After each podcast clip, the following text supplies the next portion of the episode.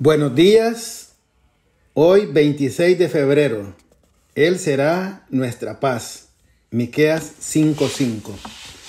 La Declaración de Independencia de los Estados Unidos afirma que todos los hombres son iguales, que son dotados por su creador de ciertos derechos inalineables, que entre estos están la vida, la libertad y la búsqueda de la felicidad. Sin embargo, Richard y Midler Loving tuvieron muchas dificultades para lograr que ese párrafo de la declaración pudiera ser una realidad en sus vidas. Richard y Midler decidieron casarse. Nada más había un problema. No podían hacerlo ¿Por qué? Porque Richard era un hombre blanco y Midler era una mujer afroamericana.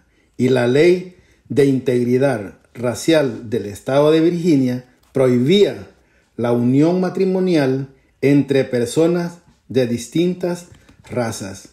A fin de solventar esa situación, en 1958 se casaron en el distrito de Colombia y luego regresaron a Virginia.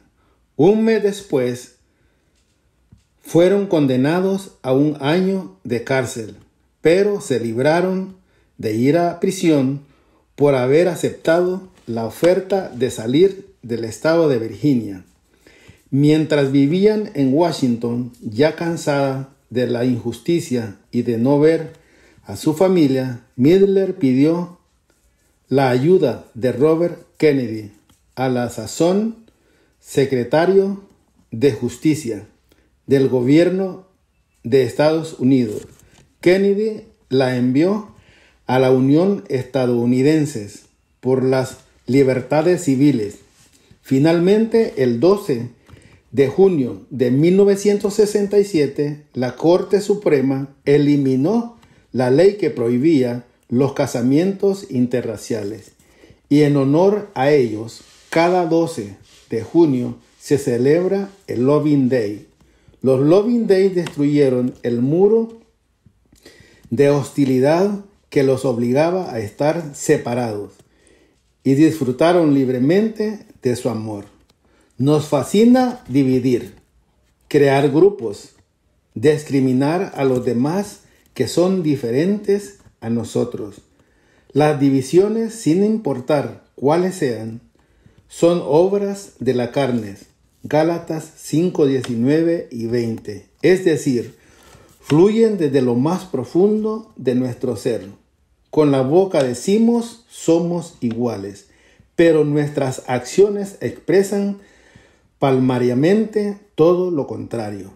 Ese ímpetu de división que nos domina solo podrá ser contrarrestado por una obra sobrenatural. Y esa obra ya la hizo Cristo. Pablo dice, Cristo mismo nos ha traído la paz. Él, por medio de su cuerpo en la cruz, derribó el muro de hostilidad que nos separaba. Efesios 2.14.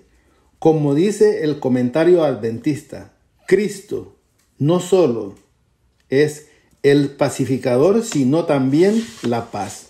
Él es el vínculo de unión y de paz. En Él todas las divisiones de la humanidad deben cesar.